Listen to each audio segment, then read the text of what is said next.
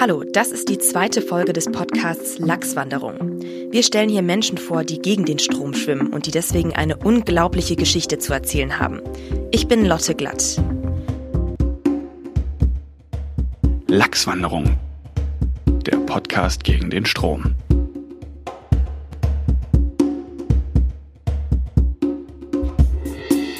Bei mir im Studio ist jetzt der Reporter Sören Götz. Hi Sören. Hallo. Du hast die Geschichte von einem katholischen Pfarrer mitgebracht und wenn er nicht eine große Entscheidung getroffen hätte, dann wärst du jetzt nicht hier, Sören.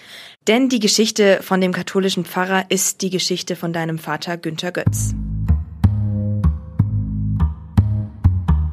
Wenn ich an einen katholischen Pfarrer denke, dann denke ich da an jemanden, der mit Frauen, mit Beziehung und Sex überhaupt nichts am Hut hat. Warst du denn ein einmaliger Ausrutscher? Mein Vater war ein ganz normaler junger Mann und es ist nicht so, dass er sich nie für Frauen interessiert hätte. Er ist auch während seiner Uni-Zeit dann, als er zum Priester ausgebildet wurde, mit Frauen in Kontakt gekommen und hat sich auch mal verknallt. Also er hat das Zölibat immer pragmatisch gesehen. Er findet, das gehört zu den Arbeitsbedingungen, wie einem die Kirche das auferlegt und weil er diesen Beruf gerne ausüben wollte, hat er das Zölibat akzeptiert und war da auch immer konsequent. Also der Glaube und der Beruf war ihm einfach wichtiger. Deshalb hat er das vorne angestellt, bis dann ein eines Tages meine Mutter die Bühne betrat. Dazu aber später mehr. Hat er sich denn schwer getan mit der Entscheidung, Priester zu werden? Es war für ihn eigentlich eine ziemlich einfache Entscheidung, denn äh, er war schon immer gläubig, religiös, ist gerne in die Kirche gegangen, hat gerne gebetet, war Messdiener, hat sich in diesem ganzen kirchlichen Umfeld einfach immer sehr wohl gefühlt. Und dann war es nur eine relativ logische Überlegung, das könnte ich doch auch zu meinem Beruf machen. Und ging dann ans Priesterseminar mit Anfang 20 in Mainz und hat sich dort zum Priester ausbilden lassen. Das war eine permanente Herausforderung, gerade wenn ich mit Menschen eng zusammengelebt habe oder äh, wenn ich äh, ja, dass dann auch so die Sehnsucht da war, äh, könnte da nicht mehr draus werden und dass sexuelle Empfindungen auch da waren, erotische Empfindungen da waren, das gehört einfach mit dazu. Aber ich denke, ich habe äh, mich immer wieder damit bewusst auseinandergesetzt und dann halt die Entscheidung getroffen, nein, ich gehe meinen Weg als eheloser Priester weiter. Also ich habe das Gefühl, er ist da schon sehr klar bei der Sache. Das war dein Vater Günther Götz. Okay, also wir sind Ende der 60er Jahre, wo er eben beschließt, er wird Priester oder wo es dann wirklich offiziell ist. Du hast deinen Vater begleitet an die Orte seiner Vergangenheit. Wo hat es denn angefangen? Also zum ersten Mal hat er meine Mutter gesehen, als er als Religionslehrer an Abendgymnasium in Mainz unterrichtet hat. Er war zu der Zeit also nicht nur katholischer Priester, sondern auch äh, Religionslehrer. Und in einer seiner Klassen saß meine Mutter, saß Elisabeth. Ist sie ihm sofort aufgefallen, weißt du das? Ja, ich habe äh, ihn danach gefragt. Und in der Schule hast du dann Elisabeth zum ersten Mal genau. gesehen. Und ist sie dir gleich aufgefallen? Ja, ich fand sie sehr hübsch. Und hattet ihr von, von Anfang an ein besonderes Verhältnis? Nee, kann ich nicht sagen. Also, äh, sie ist mir aufgefallen, weil sie äh, ja, mir gefallen hat. Mhm. Und äh, ich kann mich auch noch daran erinnern, dass sie äh, eine Arbeit, eine Hausarbeit besonders gründlich, sorgfältig und äh, sehr gekonnt gemacht hat. Also hat sie dich auch da beeindruckt. Genau.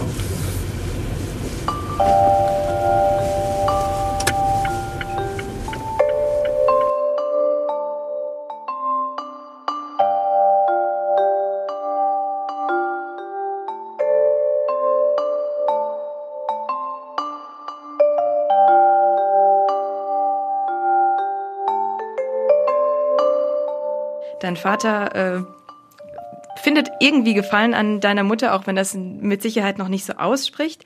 Willst du vielleicht noch mal erzählen, wie deine Mutter überhaupt da hingekommen ist an dieses Abendgymnasium?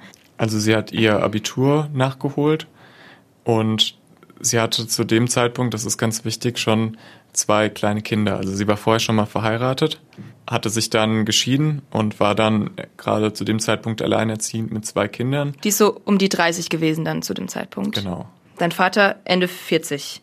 Ja, Die erste Annäherung gab es über die Kinder. Die sind nämlich damals in den Kindergarten gegangen, der zu der Gemeinde meines Vaters gehörte. Und weil mein Vater meine Mutter auch aus dem Unterricht kannte und wusste darum, dass es schwierig ist, alleinerziehend mit zwei Kindern, hat er eben auch dann die Hilfe angeboten und hat die Kinder dann zum Beispiel nach dem Kindergarten nochmal bei sich zu Hause betreut und während meine Mutter dann zum Beispiel in der, in der Bibliothek noch war oder lernen musste oder noch Schule hatte oder was auch immer und hat ihr da so geholfen.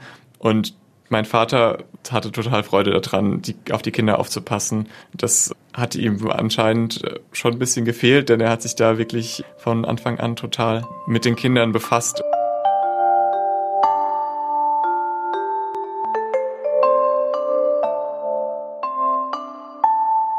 Also wenn ich das jetzt als Außenstehende höre, klingt es fast so, als ob er eigentlich schon immer gerne Vater gewesen wäre, oder?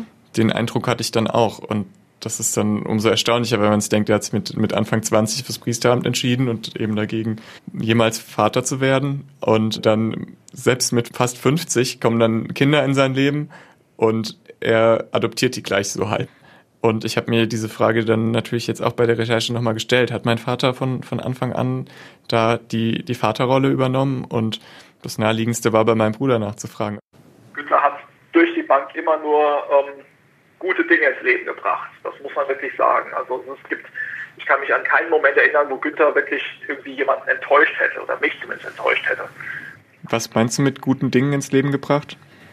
Ja, also er hat einfach Stabilität gebracht und er war schon immer selbstbewusst und hat mit uns Kindern auch was unternommen und hat neue Abenteuer ins Leben gebracht. Die ganze Connection, die er quasi über die Kirche hatte, dass wir plötzlich ähm, andere Orte auch gesehen haben, Jugendhäuser, äh, mit ihm unterwegs waren, ähm, Gruselgeschichten vorgelesen oder erzählt bekommen haben, Nachtwanderungen. Er war ja immer eingebunden in so einen ähm, sozialen Kontext aus ähm, Pfarrei und Jugendarbeit und so weiter. Und da hat er uns einfach ganz selbstverständlich mit reingenommen. Und das war schon ein Gefühl von Stabilität und das schien irgendwie richtig und war gut. Das war dein Bruder Benjamin, den wir gehört haben. Und ich sehe ihn vor mir, wie er wirklich seine Augen leuchten, wenn er da von seiner Kindheit erzählt, wie er bei Günther war. Meine Mutter hat mir erzählt, sie war auch nicht von Anfang an irgendwie in, in meinen Vater verliebt, aber gerade so im Umgang mit den Kindern hat sie halt ihn lieben gelernt, weil er sich halt so rührend um die Kinder gekümmert hat. Also da lief es auf was hinaus, aber mein Vater war da natürlich sehr, sehr, sehr zurückhaltend und hat da sich nicht getraut, sich, sich dieser Frau zu nähern, mehr als es sein, sein Amt erlaubt hat. Und meine Mutter musste ihn da ziemlich lange bearbeiten. Ich glaube, das war mal abends, dass Elisabeth da war im Pfarrhaus mit den Kindern. Die haben schon geschlafen. Und Elisabeth hat mir dann das so gesagt. Ja. Sie wäre traurig, äh, dass die Kinder so viel von mir bekommen und sie so wenig bekommen.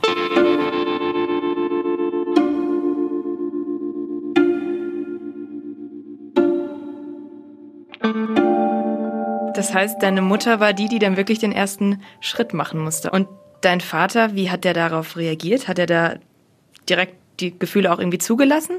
Der hat sich sehr gesträubt, so nach dem, was meine Mutter erzählt hat, aber auch was mein Vater erzählt hat. Er war seit 20 Jahren Priester zu dem Zeitpunkt und hat nie vorgehabt, eine Beziehung einzugehen. Der war glücklich mit seinem Beruf, er hätte gerne so weitergemacht.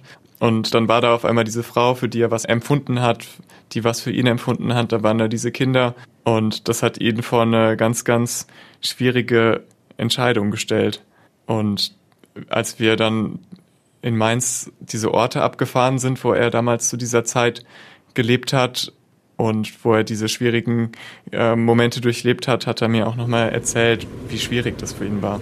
Ja, das hat mir geschmeichelt einmal und zum anderen mich aber auch äh, verunsichert. Also, äh, mich unsicher gemacht, mich Stück weit auch verlegen gemacht oder ich wusste nicht so richtig, was da mit mir passiert. Also, war eine neue, neue Lebenserfahrung. Aber du hast dich auch dem nicht widersetzt? Nee, also äh, äußerlich schon. Also ich habe äh, versucht, Distanz zu halten. Äh, aber widersetzt im Sinne von, äh, dass ich das innerlich abgelehnt hätte. Nicht, sondern Mhm. es war durchaus äh, etwas in mir ausgelöst, was äh, mir gut getan hat, was zu mir gepasst hat. Aber gleichzeitig war es halt auch etwas Verbotenes. Und es ist äh, in diesem Zwiespalt war ich schon längere Zeit drin. Also ich finde, man hört deinem Vater so richtig an, wie, wie zerrissen er in der Situation ist, weil Mitte 40, Priester, vermutlich Jungfrau, wie nähert man sich da jemandem auch körperlich an? Das war sicherlich schwierig für meine Mutter, sich da überhaupt äh, zu nähern. Aber auf der anderen Seite hatte er ja keine Allergie gegen Berührungen oder sowas. Aber du kannst dir sicher vorstellen, es ist nicht so angenehm, äh, die Eltern dann danach zu fragen, wie das äh, alles genau passiert ist. Aber nach der Recherche äh, habe ich mir da nochmal ein äh, Herz gefasst und äh, meine Mutter angerufen. Erinnerst du dich da noch ähm, an den ersten körperlichen Kontakt, den ihr hattet? Hast du irgendwann dann mal seine Hand genommen oder sowas? Ja, das war eigentlich schon relativ rasch, dass wir die Hand gehalten haben und uns in den Arm genommen haben und so. Und Aber das war alles noch im Rahmen seiner ähm, priesterlichen Tätigkeit völlig in Ordnung hm. für ihn. Ja, Also das war noch kein Problem, so in, in den Arm nehmen. nee, das war überhaupt nicht. Mhm. Und kritisch wurde es dann wahrscheinlich erst, als ihr euch geküsst habt. Nee, da auch noch nicht. Aber als es so anfing mit den ersten sexuellen Annäherungen, da hat der Gunther sehr, sehr große Schuldgefühle gehabt. Hm. Und ich habe alle Mühe gehabt, ihm die Schuldgefühle auszureden. Deine Mutter spricht, dass er sich schuldig gefühlt hat. Was denkst du, wem gegenüber? Gott gegenüber? Der, der Kirche gegenüber? Er hatte diesen Vertrag mit der Kirche und in diesem Vertrag hieß es äh, kein, keine Beziehung zu Frauen und das hatte er damit spätestens dann gebrochen und mein Vater ist ein sehr, sehr ehrlicher Mensch, ein sehr, sehr gewissenhafter, pflichtbewusster Mensch und für ihn so ein Versprechen zu brechen war was ganz Schlimmes und was, was ihn auch wirklich belastet hat. Und dann war es ja so, dass er einen Ruf bekommen hat, nach Darmstadt zu gehen, was ja eine halbe Stunde von Mainz ungefähr weg ist, um dort als Hochschulpfarrer zu arbeiten.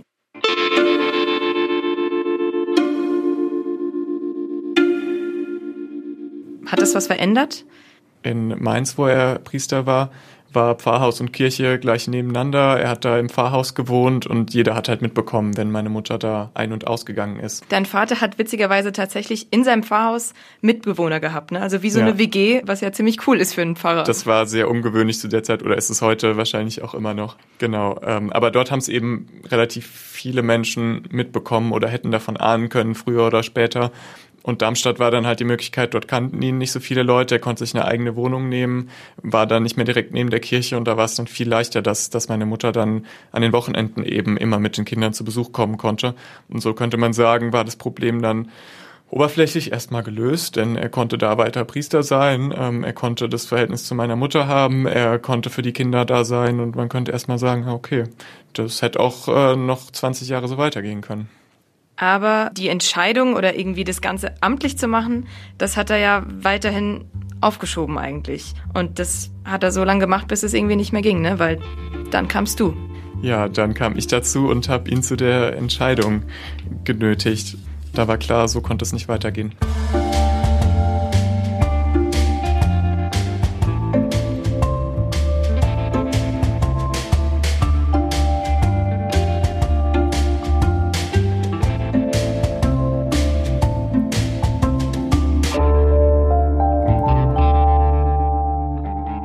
Und darauf war dein Vater natürlich überhaupt nicht vorbereitet. Er musste eine Entscheidung treffen, nämlich für oder gegen dich. Und er hat sich dann erstmal Rat geholt, und zwar bei einem Bischof. Der Bischof, ähm, der hat gesagt, ja, ich, ich verstehe deine, deine vorläufige Entscheidung, erstmal dein Kind bekommen zu wollen, aber weil es so eine große, wichtige Entscheidung ist, solltest du dir mehr Zeit nehmen, um nochmal wirklich drüber nachzudenken. Und hat gesagt, geh vier Wochen in eine Art Kloster in der Schweiz, meditiere, bete, geh wandern, sprich mit dem, mit dem Pater dort über deine Entscheidung, damit du dir wirklich, wirklich sicher sein kannst.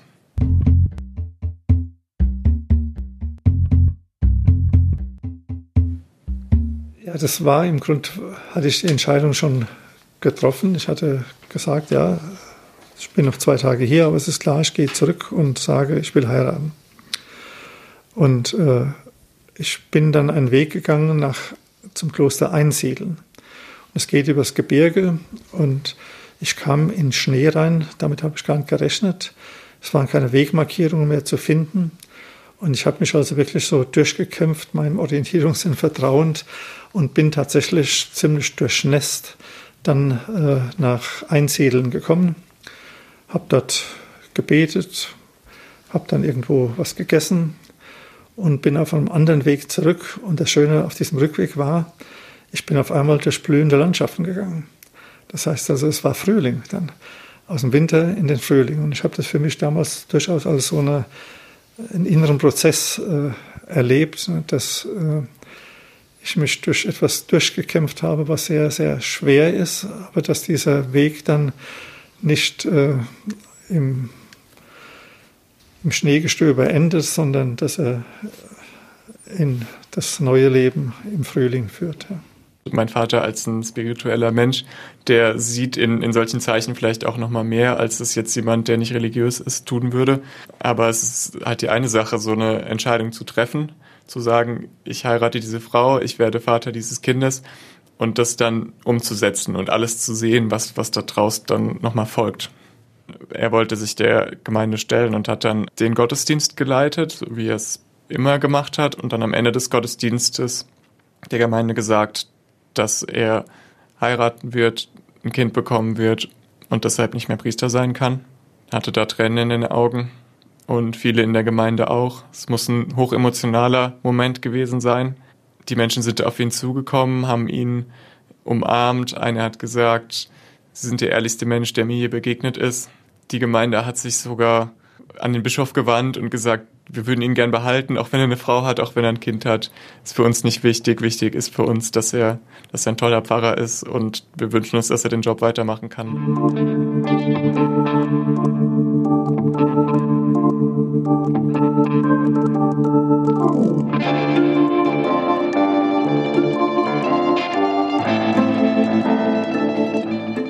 Dann kamst du zur Welt, Sören.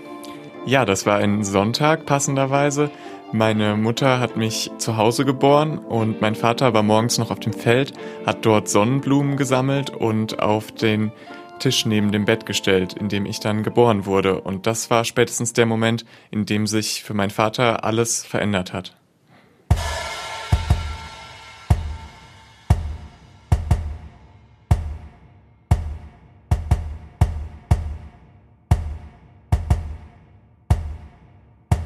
Dein Vater hat sich für dich entschieden, aber damit auch gegen seinen Job als Priester. Und dann war er plötzlich arbeitslos. Das war ein sehr mutiger Schritt von ihm, aber auch eine sehr harte Entscheidung. Dabei hätte es durchaus auch entspanntere Alternativen gegeben. Die hat ihm nämlich sein geistlicher Berater vorgeschlagen. Sören, was ist das eigentlich? Das ist jemand, der eben von der Kirche zur Seite gestellt wurde und der so eine Art Beichtvater für, für die Priester ist, der auch schon früher von, von dieser Beziehung wusste und dem er dann gesagt hat, so jetzt ist meine Frau schwanger und jetzt muss ich mich entscheiden. Und dieser geistliche Berater hat ihm dann gesagt, du kannst deinen Beruf behalten. Du zahlst dann halt für dieses Kind Unterhalt. Du ähm, kannst das Kind halt heimlich auch sehen. Aber wenn du dich nicht offiziell zu dem Kind bekennst, dann, dann kannst du deinen Beruf behalten. Und das ist doch äh, gar nicht so schlecht.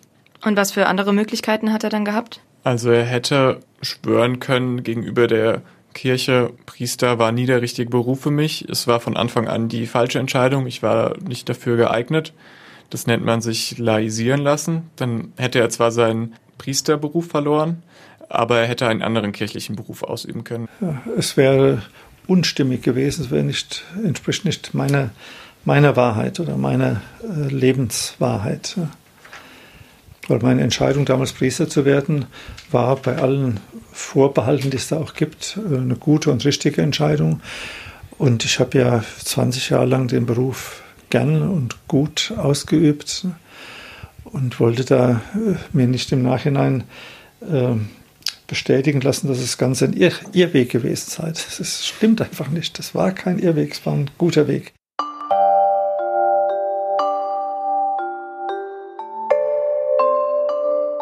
Was hätte er denn sonst noch machen können? Er hätte evangelischer Pfarrer werden können. Das machen auch immer wieder katholische Pfarrer, die dann sich verlieben, die ein Kind zeugen. Aber das ging nicht, weil er sich als katholisch identifiziert. Und ich glaube, das ist für unsere Generation so ein bisschen schwer zu verstehen, weil wir nur noch wenige Punkte haben, in denen wir uns so krass mit etwas identifizieren, dass wir sagen, das, das kann ich nicht ablegen. Also der einzige Vergleich, der mir einfällt und der eigentlich so ein bisschen komischer Vergleich ist, ist halt, wenn man sagt, jemand war schon immer Fan von einem Fußballverein, so, solange er denken kann. Und dann passieren in diesem Fußballverein Dinge, die er, die er nicht unterstützen kann. Für die allermeisten Fußballfans wäre es keine Option zu sagen, gut, dann werde ich halt Fan, Unterstützer von, von einem anderen Verein. Und hätte sich halt falsch angefühlt zu sagen, oh, ich kann nicht mehr katholischer Priester sein, hm, werde ich halt evangelisch.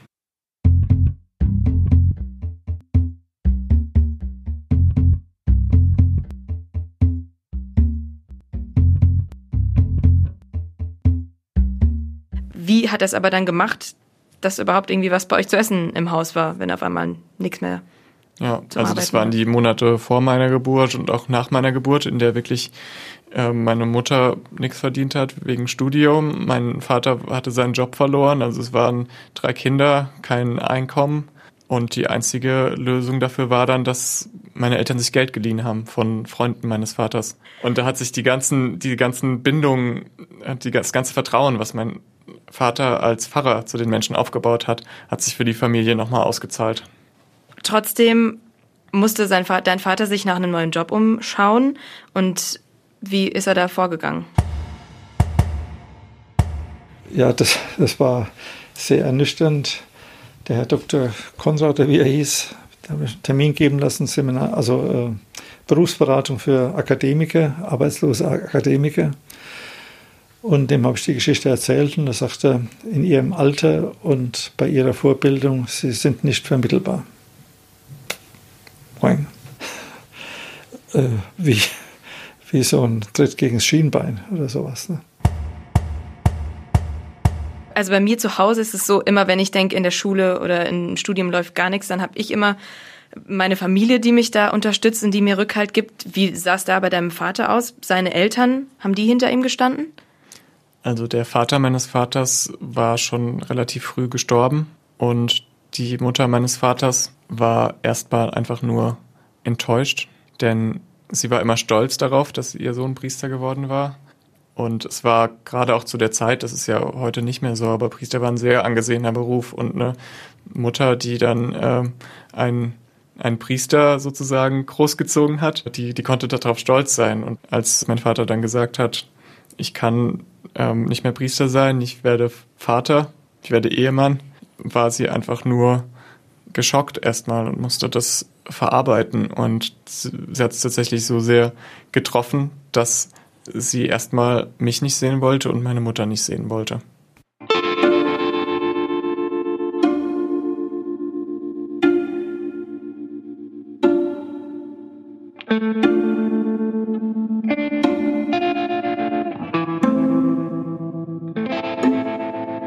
War immer wieder natürlich auch die Frage, ähm, ja, warum geht es nicht zusammen? Priester sein und äh, verheiratet sein. Weil ich war gern Priester und ich habe das gut gemacht. Das kann ich, glaube ich, ohne äh, Übertreibung sagen. Und ich hätte mir das gut vorstellen können. Es wäre, hätte meinem seelsorglichen Dienst keinen Abbruch getan, wenn ich äh, auch verheiratet Seelsorger geblieben wäre. Das Zölibat war für ihn nie was, was er als sinnvoll erachtet hat, sondern er hat es damals billigend in Kauf genommen, als er Priester wurde, hat gesagt, das sind halt so die Arbeitsbedingungen, aber er, er hat da nie den Sinn drin gesehen, auch theologisch nicht. Und zu mir hat er jetzt gesagt, das Zölibat gibt es eigentlich nur, damit die Kirche das Erbe der Priester nicht an die Frau oder die Kinder auszahlen muss, sondern für sich selbst behalten kann. Also es ist sozusagen rein finanzieller Nutzen für die Kirche. Das ist echt unglaublich. Also das kann man einfach als, als normaler Mensch irgendwie nicht nachvollziehen, wenn man denkt, dein Vater hat einfach nur jemanden geliebt und Deswegen wurden ihm da solche Steine in den Weg gelegt und dann mit der Begründung, dass es eigentlich irgendwie nur ums Geld geht. Auf jeden Fall hat das für deinen Vater eigentlich alles durcheinander geworfen und irgendwie musste er das neu ordnen.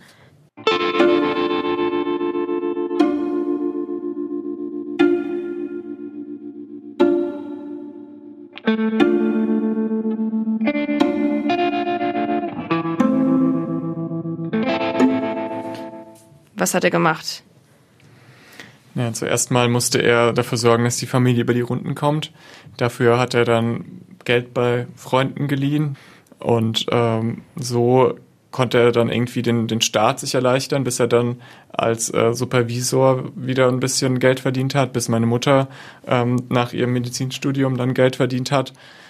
Ja, so musste er sich dann erstmal durchschlagen. Ah, denkst du, er hat mit der Zeit auch, also wie hat er es geschafft, wieder ähm, seine neue Rolle in der Kirche zu finden? Ja, ich glaube, das war ein sehr langer Prozess, der wirklich über, über Jahre gedauert hat. Und der hat aber dann irgendwann für sich erkannt, dass er auch andere Tätigkeiten in der Kirche ausführen kann, die, die ihm was geben. Also man kann den Bibelkreis leiten, man kann im Gemeinderat mitarbeiten, man kann bei der Kommunionausgabe zum Beispiel helfen. Und das haben wir auch beobachtet, als wir äh, ihn jetzt nochmal besucht haben, waren wir auch mit ihm im Gottesdienst und dann wurde er halt gebeten, die Kommunion mit auszugeben. Also das, ähm, was, was der Priester eigentlich macht, aber mit Unterstützung der Gemeindemitglieder. Und es war total schön zu sehen, wie er da in der Gemeinde total gut eingebunden ist. Und so hat er halt jetzt doch eine Möglichkeit gefunden, sein Glauben auch in der Gemeinde weiterhin zu leben und seinem Glauben Ausdruck zu verleihen. Und denkst du, dass er vielleicht auch so ein bisschen gelernt hat mit der Zeit, nicht ganz so streng zu sich zu sein? Also seine Ideale sind ihm nach wie vor sehr wichtig und ich erlebe ihn auch immer noch als einen sehr gewissenhaften und pflichtbewussten Menschen.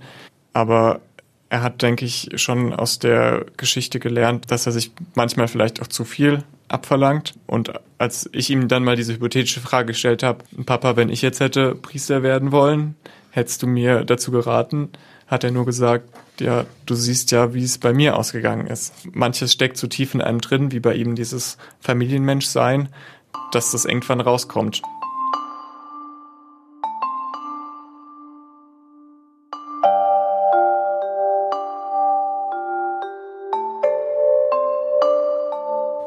Das heißt, mit sich selbst hat er sich versöhnt und hat da eine neue Lösung für sich persönlich gefunden. Wie war es dann mit seiner Mutter, also mit deiner Oma? Erstmal hat sie drei Monate gewartet, bis sie uns das erste Mal besucht hat und ihren Enkel angesehen hat. Und dann wurde alles, was an Liebe und Glorifizierung dem Günther bis dahin gegolten hatte, auf den Enkel projiziert. Der Sören, der Sören, der Sören. Nee, was ich gut fand, das habe ich glaube ich auch schon mal erzählt, äh, dass irgendwann meine Mutter gesagt hat, äh, sie wirft jetzt nichts mehr in den Klingelbeutel. Wenn die Kirche mir nichts gibt, gibt sie auch der Kirche nichts. Wenn du jetzt den ganzen Weg mit deinem Vater nochmal abgegangen bist und ihn ja dabei auch erlebt hast und ihn sowieso eben als Vater kennst, würdest du sagen, dein Vater ist jetzt zufrieden, wie es ist? Ich erlebe ihn im Moment auf jeden Fall als einen sehr glücklichen und zufriedenen Menschen. Ich glaube, das hängt auch damit zusammen, dass jetzt die beiden Leben, die er gerne gleichzeitig am liebsten geführt hatte, als Familienvater und als Priester, die hat er jetzt eben hintereinander gelebt. Er war 20 Jahre lang Priester, jetzt ist er seit über 20 Jahren Familienvater und beides hat ihm wahnsinnig viel gegeben und ich glaube, er würde auch seine Zeit als Priester nicht missen wollen, aber genauso wenig seine, seine Zeit als Familienvater. Und so hat er es geschafft, zwei Leben in einem zu leben. Damit haben wir jetzt fast alle Fragen beantwortet, weil es in der Geschichte ja auch um dich geht, weil du stehst ja leibhaftig vor uns genau deswegen. Überlasse ich dir jetzt mal die allerletzte wichtige Frage. Die hast du deinem Vater nämlich selbst gestellt.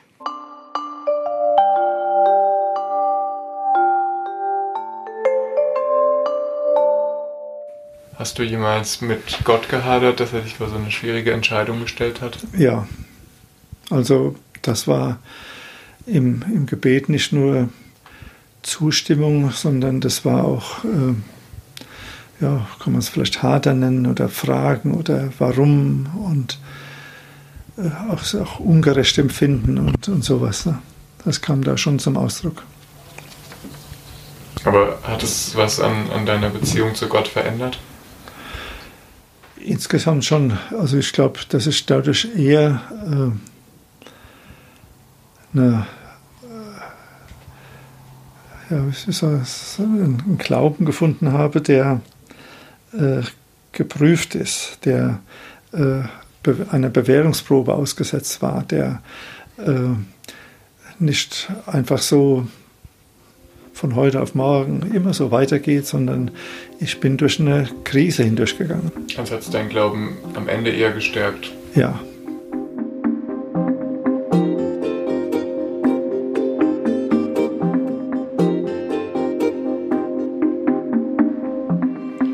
Wenn Sörens Vater nicht gegen den Strom geschwommen wäre, dann gäbe es Sören und diese wunderbare Geschichte heute nicht. Das war Lachswanderung, der Podcast der Deutschen Journalistenschule. Der Reporter bei mir im Studio war Sören Götz. Mit ihm recherchiert und die Interviews geführt haben Julia Anton und Maximilian Lenge. Das Manuskript dieser Folge kommt von Niklas Seidak. Verantwortlich für die Planung und die Organisation des Ganzen war Robin Köhler. Die Produktion hat Alexandra Distler übernommen. Konzept und Coaching kam von Hadi Röde mit Unterstützung von Marion Hertel. Alle Folgen von Lachswanderung könnt ihr euch auf Soundcloud und iTunes kostenlos anhören. Ich bin Lotte Glatt. Danke fürs Zuhören.